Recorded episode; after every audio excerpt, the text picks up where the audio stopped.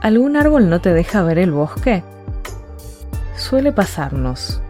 Un evento, recuerdo, tarea, compromiso, se nos impone como una monstruosidad inmensa que nos bloquea y no nos deja ver más allá.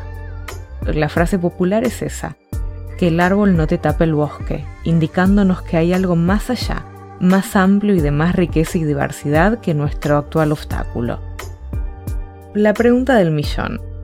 ¿Cómo hago si esto es prioritario e imprescindible? Bueno, algunas sugerencias. Primero, el truco de la distancia para poner las cosas en perspectiva. Trata de recordar tus árboles del pasado y cómo fue esa experiencia. Seguro algo aprendiste, algo que no querés volver a repetir y alguna estrategia. De todos modos, lo más importante a recordar es que ese árbol ya quedó en el pasado y este también lo hará.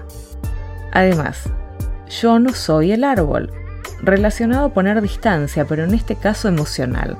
Vos no sos el obstáculo. Muy de tendencia budista poder entender que eso es algo que experimentamos momentáneamente, pero que no nos determina ni nos define. Vos no sos el árbol, sos quien lo resuelve y quien lo pasa de largo. Es decir, sos quien tiene poder frente al árbol. Por último, una cosa a la vez. Ordena tus prioridades y disciplina tu atención para enfocarte en la resolución de lo imprescindible antes que lo importante. La atención nos juega malas pasadas al llenarnos de estímulos que pesca del ambiente. Unos ejercicios simples para esto. Saborea lentamente un caramelo mientras te enfocas en la resolución de tareas. Tu atención va allí porque sensorialmente tiene mucho que informarte y no se dispersa tanto con el resto de la lista de pendientes. También ayuda la música instrumental sobre todo si ya es conocida por vos. Relaja tu concentración por el mismo motivo que el caramelo.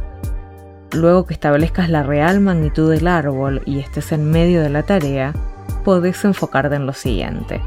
Cuando al fin camines plácidamente por el resto del bosque sintiendo el olor del pasto fresco habiendo dejado el árbol atrás.